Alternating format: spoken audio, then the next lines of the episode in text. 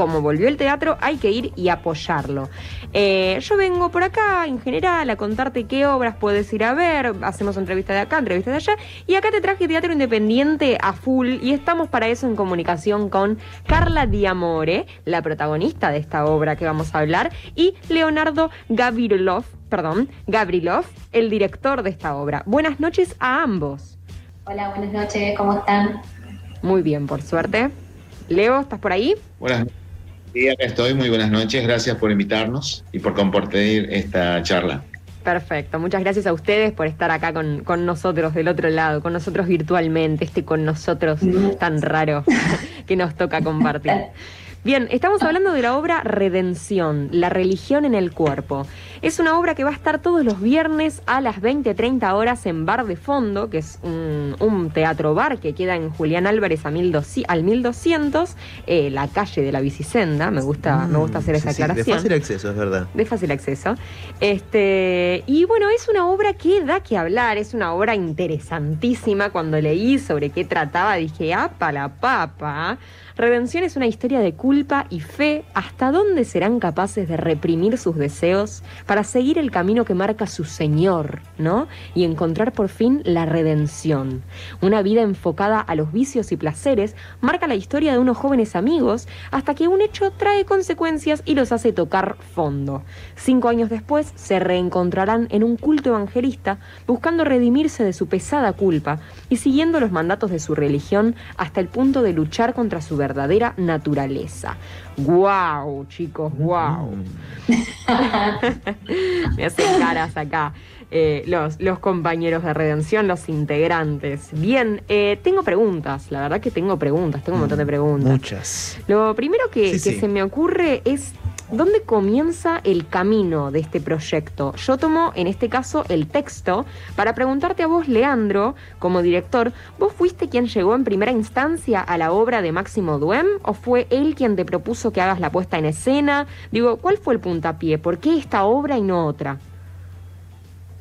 Eh, sí, por, por, empezar, eh, Emanuel me trajo el texto eh, yo trabajé con él en otra versión de una obra de copy que lo dirigí en el 18, del 2018, y ahí se quedamos trabajando juntos, enganchados con, con la idea de seguir trabajando en alguna otra obra, en algún otro proyecto.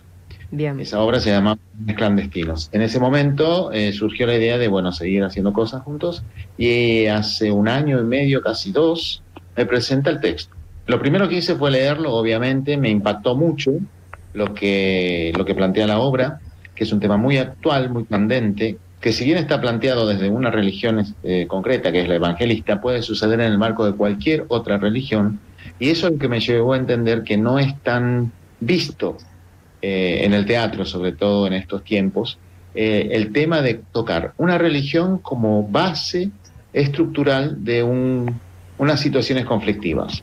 Por lo que, en este caso, que son unos jóvenes, que podrían no ser jóvenes, podrían ser más adultos y demás, pero en este caso jóvenes que están transitando sus emociones, sus dudas, eh, sus incertidumbres para poder concretar sus sueños, ser lo que ellos desean ser, lo que ellos desean vivir, ¿sí? Actual en su, en su historia. Entonces el texto me llevó a entender que es un texto muy actual, muy contemporáneo, y a pesar de que la pandemia, la pandemia nos puso en esta situación terrible de tener que esperar y esperar, ya tenemos en el camino dos estrenos suspendidos, por mm. cuanto vamos a trabajar a fines del año 19 a empezar a concretar el proyecto, en el cual ya estaba Carla incluida en el, en el elenco, y en el camino fuimos estructurando un proceso, digamos, muy lindo con un grupo de gente en el cual eh, hoy por hoy estamos muy contentos. Bien. Estamos hablando de La Araña Teatro, que son quienes dan vida, digamos, a, este proyecto, a Redención, y que ya le han dado vida a la otra obra que vos mencionaste, ¿no? Con, con Maximiliano, con Emanuel Maximiliano, a eso, a él te referías, ¿verdad?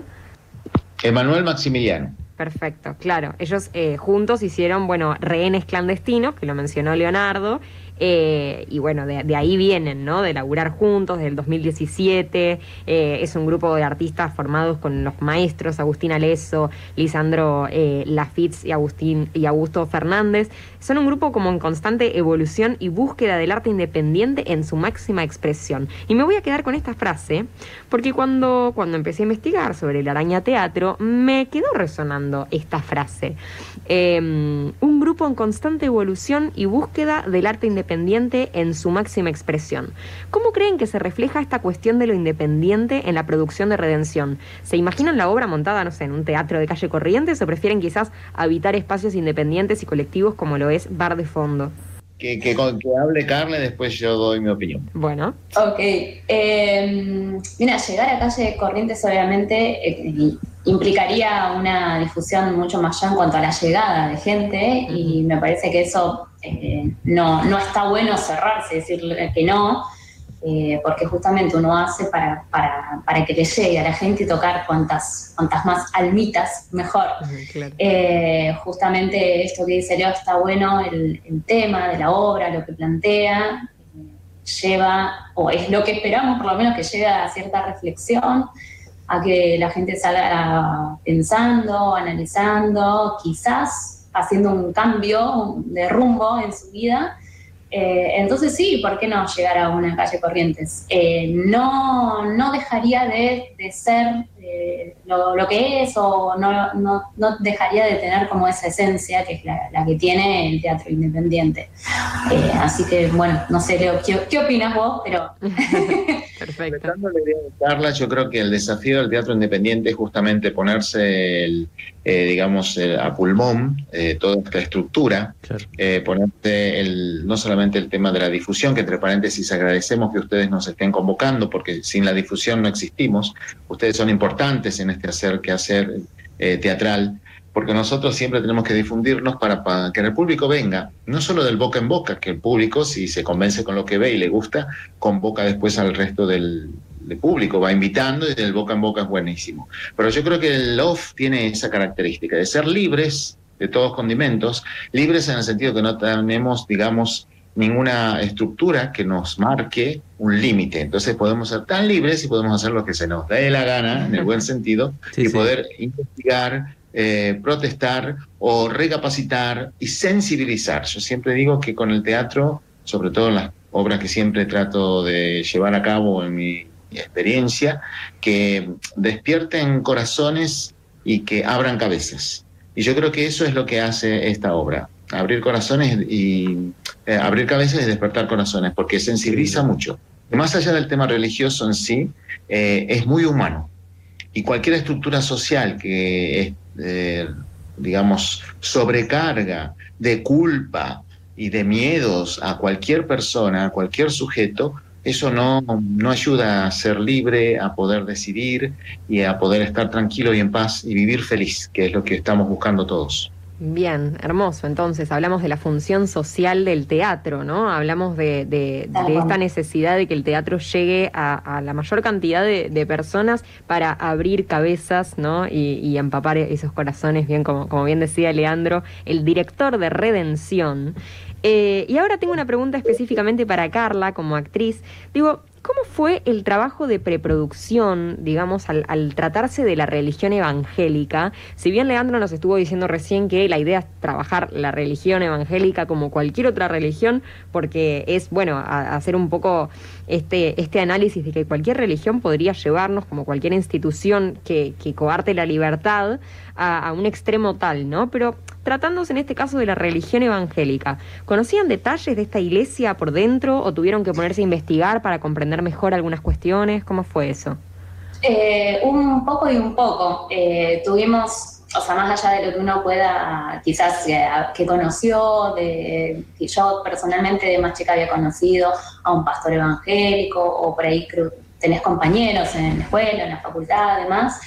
No, no, todos nos, metimos ahí a investigar, viendo películas, eh, viendo mm, los, oficios que se dicen. Bueno, en esta época lo, tuvimos que ver, no, no fuimos en vivo, eran todos este, por, por Zoom. eh, y leyendo sobre que, bien para entender bien, bueno, cuál es su, creencia, eh, el tema de, si conocías a alguien, sabías que era, que era evangelista, hacer esa observación eh, para ver cómo se movían, cómo se, se plantaban, quieras o no, se, se mueven y se, se muestran diferentes. Yo porque estaba observando y veía, pero cada uno tiene eso de acuerdo a su, a su forma, sus creencias, su búsqueda. Así que sí, hubo trabajo, todo ese proceso fue de, investigar y bueno, y después empezar a, crear uno. Hmm, claro, trabajo de mesa full, esto que, que vos decías de, cómo se mueven, de cómo se, de cómo se insertan en, en, una sociedad que es muy plural, ¿no? Una sociedad que está eh, llena de, diversidad eh, y es muy lindo, es un trabajo actoral, digo, yo en este caso les hablo como actriz, además de mi rol de comunicadora en este caso, Em, digo, tomar eh, y empezar a observar, a, afilar el ojo como, como actor, actriz, desde la actuación, de qué particularidades, qué cosas me están diciendo desde el, desde el cuerpo, desde la voz, desde esto, desde la actitud. El artificio. que, claro, que una persona es parte de, es parte de algo. Eh, nosotros somos, seremos parte de algo, digo, es desde un rolinga hasta un evangelista y pasando por todos los grises, ¿no? Es muy lindo esto. Tal cual. Tal cual, eh, cada uno tiene sus colores y además de, esto de, bueno, de, lo del artificio, lo que decías de andar eh, observando, también en, la cabeza de cómo lo, traduce mi personaje María de los Ángeles, digo, como, bueno, cualquier situación que se plantee, cómo lo traduce ella en su cómo lo, lo recepciona y a, partir de eso cómo acciona, como, bueno, el trabajo propio del actor que es tan bello eh, y te, empieza a abrir un montón de aristas y de cositas este, que, sí, lo hemos, lo hemos trabajado tanto de mesa, con compañeros, creando relaciones y demás, como individual. Así que fue, fue un lindo trabajito.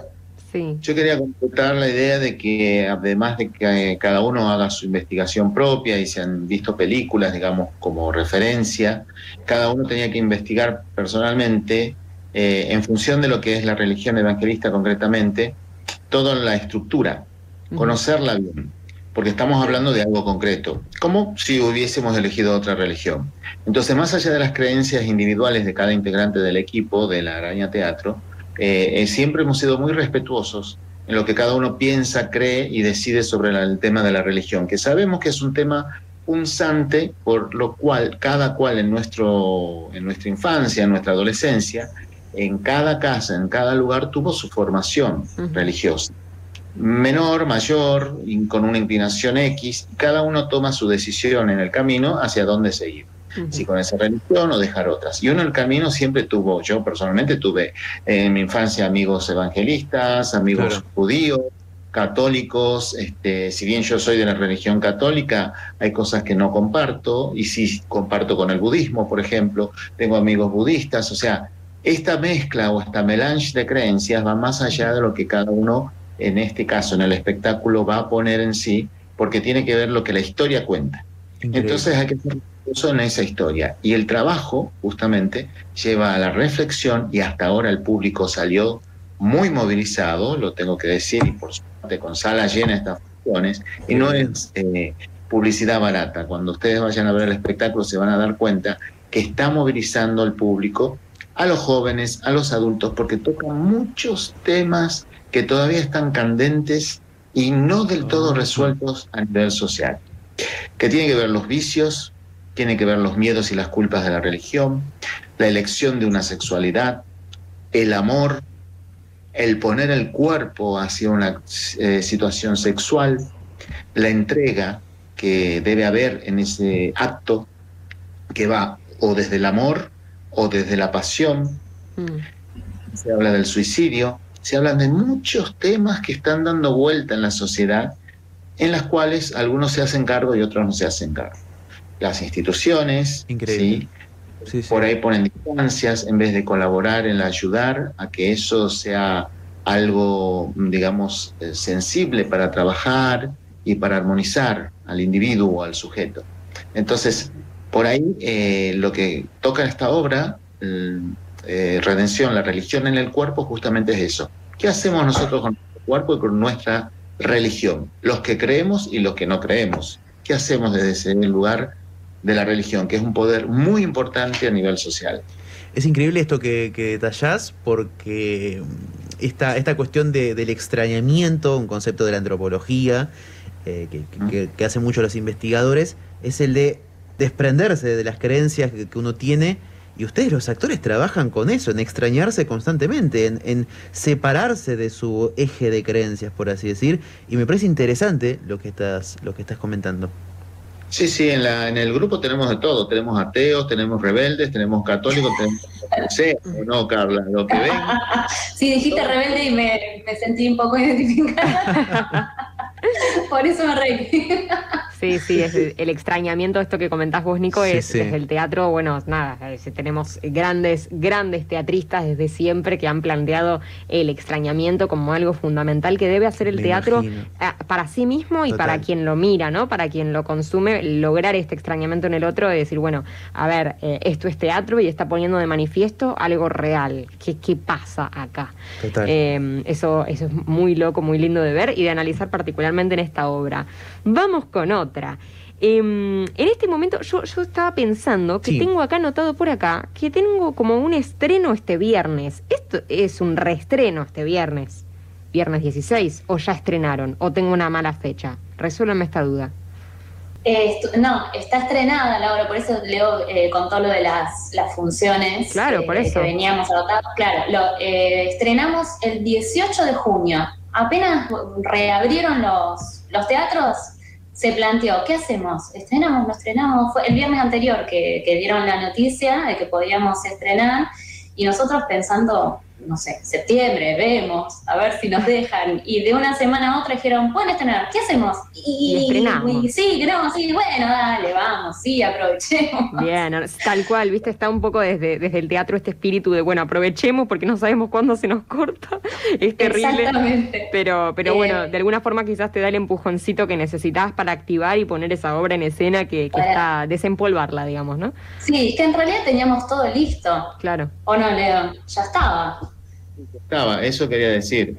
Eh, yo siempre considero cuando hago el montaje de una obra, tal vez a algunos no les guste la idea, pero yo sí, lo trabajo como una gran torta que se va a convidar. Entonces uno en el proceso va poniendo los ingredientes, va cocinándola de a poco, pero a veces si la torta pasa, mm, ¿qué hace? Se quema. Y si la sacás cruda también es un bochorno. Claro. Pero como nosotros llevamos casi dos años en un proceso con muchas intervenciones con lo de la pandemia, donde teníamos esa frustración del estreno, Hemos tenido dos casos COVID en el grupo. Hemos sido respetuosos de las distancias. Nos hemos cuidado todo el tiempo. Hemos trabajado con el barbijo, con la temperatura, con los cuidados, con las distancias. Llegó un momento, como a muchos grupos, no todos, porque la mayoría todavía por la crisis que hay no puede salir al escenario, pero muchos grupos todavía eh, están con miedo de salir, pero nosotros nos atrevimos, ¿por qué? Porque no es que dijimos, locos, vamos a estrenar ya estaba procesado de tal modo que ya la, la torta se iba a quemar en algún momento. claro. Necesitamos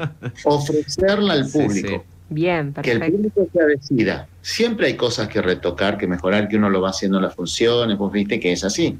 Pero ya llega un punto que había que convidarlo al público para tener el hecho teatral concreto, porque de nada servía que sigamos ensayando nosotros, a veces virtual, a veces en forma presencial, sin saber hacia dónde vamos. Y el dónde vamos, el destino, que es el público, es el que define lo que estamos haciendo. Y por suerte, ahora en la quinta función que viene este viernes, eh, el público nos acompaña, tenemos sala llena y eso quiere decir de que estamos aprobados. Por lo menos estamos aprobados. perfecto. Bueno, quiero preguntarles entonces, justamente en línea con esto, en este momento acá de nosotros nadie vio la obra. Em, no todavía. No todavía, no, la vimos. Eh, y entonces les quiero preguntar. Sí, sí. Porque yo la voy a ir a ver este, voy a ir a la función de prensa de este sábado, quiero que lo sepan, voy a estar ahí eh, mirándolo, juzgándolo. Etiquetando. no, bueno, pero voy a estar ahí y quiero saber cuál es para ustedes el fuerte de la obra. Digo, ¿qué o particularidad les parece que es la que, la que da tema de conversación entre los espectadores una vez que salen? Eso, eso que se charla entre quienes fueron a ver la obra después en la birra de después, digamos. ¿Qué, qué queda resonando? ¿Qué dice uno, eh, esta obra me encantó por tal cosa? Más allá de, bueno, de, la obra en sí, de la apuesta, que es, eh, novedosa, que no es eh, naturalista, digamos, que mezclado con el tipo de teatro que estamos haciendo en ese conjunto, me parece que es súper interesante de, verlo juntos y, mm, y, hablando ahora sí de, personajes y, más allá de, la apuesta, como dije, me parece que, que está bueno y que cada uno, más allá de si comparte o no comparte, lo que pasa, hay tantos, eh, digo, somos, eh, vos me nombraste como protagonista, somos ocho, eh, siete personas en escena, y cada uno te va a mostrar como hay, hay, tanto pragmatismo, tantas tantas cositas diferentes en cuanto a cómo les resuena a cada uno todas las situaciones, el, cómo las moviliza, que me parece que en esa charla post función de la birra, como dijiste vos, eh, se van a saltar, pues, si hay una mesa de siete y pueden llegar a saltar o no. Yo, para mí, yo estoy de acuerdo con María, porque no, para mí Yamil, no, para mí Sol. O sea, más la trama, digamos, que cada uno se va a poner de parte de algún eh, personaje. Exacto, que es lo que hace la trama en sí, pero como esto que dijo Leo antes, es tan humano lo que pasa, que me parece que lo que lo que lo interesante, lo que más resona después es esto de que uno por ahí se puede identificar en las diferentes situaciones y con los diferentes personajes. Bien, perfecto, me encanta, chicos, me encanta. Eh, para ir cerrando, quiero preguntarles, les quiero comentar primero que nosotros nos llamamos pica la etiqueta en alusión a estas etiquetas o estos prejuicios, estos estereotipos que a veces nos pican y nos gustaría como arrancarnos, ¿no? Nos rascamos hasta, hasta arrancarnos. Em, puede ser cualquier tipo de estereotipo, prejuicio que se te venga a la cabeza, etiquetas, eh, dicho eh, lisa y llanamente. ¿Qué esperar entonces de, la obra? Digo, ¿a qué le dirían a una persona que va a ver por primera vez Redención? ¿Qué esperan? ¿Qué prejuicios deberían arrancarse? ¿Qué etiquetas despojarse antes de ver esta obra? Yo creo que la primera es, es saber de que todos somos eh, sujetos demandantes de, afecto, de cariño, de amor, que siempre estamos buscando con tensión desde algún lugar y a veces refugiamos nuestro ser eh, equivocadamente en algunas situaciones o en algunas instituciones o en algunos lugares que creemos que nos van a contener y que nos damos cuenta en la realidad que no es tan así. Entonces por ahí vienen las desilusiones y lo que por ahí provoca que pongamos distancia en respetar al otro, en lo que piensa, en lo que quiere, en lo que respeta también. Entonces, en la primera etiqueta hay que sacarse este tema del no respeto, o sea, hay que ser respetuoso al que es distinto en lo que piensa, en lo que siente, en lo que cree.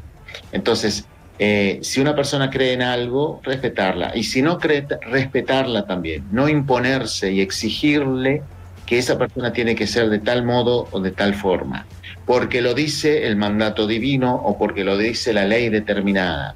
Todavía somos sujetos demandantes en muchas situaciones y lo que está pasando, por ejemplo, con la pandemia ahora, ese aislamiento, esa falta de poder vincularnos con el otro, provoca muchas situaciones de abandono social. Y de eso también se habla, del abandono social. Y por lo tanto, tenemos que sacarnos también la etiqueta de la discriminación son las dos grandes etiquetas. Hay que buscar el respeto y la aceptación del otro para también estar aceptado uno mismo en este entorno social que nos toca vivir. Bien, hermoso. Muchísimas gracias, Leandro, por, por tus palabras. Eh, bueno. Leonardo, te quería decir desde que empezó. ¿Qué te dije, Leandro, un millón de veces? Ay, perdón, soy una bruta, porque encima lo tengo adelante. Es una cuestión de distracción absoluta, porque tengo el nombre adelante y una falta de respeto, así que te pido mil disculpas. Leonardo. O quizás es un altereo, porque es actor, viste, no sabes cuándo están actuando, no sé, nunca se sabe. en el grupo hay unos temas de identidades que nosotros no podemos, porque hay muchos nombres dando vuelta. Entonces que me digas Leonardo, Leandro, Juan, Pedro, porque estamos acostumbrados. Es una, una, cuestión. Y no es una falta de respeto, no te preocupes. bueno, gracias, gracias por, por la comprensión. Eh, bien, Leonardo, entonces, como corresponde Leonardo, como, como DiCaprio, como Da Vinci, como tantos otros, él es Leonardo Gabril, Gabrilov. Y el apellido, decime que lo estoy diciendo bien, porque Gabrilov. Sí, sí, sí. Pero todos me dicen, muchos me dicen Gaby por el apellido Gabriel, Gabrilov, Gaby. Estoy acostumbrado a que digan cualquier cosa, Leo, Leandro. No es la primera vez que me dicen Leandro, no te preocupes. Perfecto. Perfecto, pasa. Yo me confundo de nombre, yo también soy un, claro. muy loco con Sí, sí, así somos los artistas, usted vio. Tenemos muchas personalidades. Bueno, muchísimas gracias realmente a ambos. Pasaban por acá Carla Diamore y Leandro Gabrilov. No, y Leonardo Gabrilov. Ahí está. Era un chiste, era un chiste. Muchas gracias. Realmente la obra es. Redención, la religión en el cuerpo, en Bar de Fondo, que queda en Julián Álvarez sí. al 1200, todos los viernes a las 20.30 horas.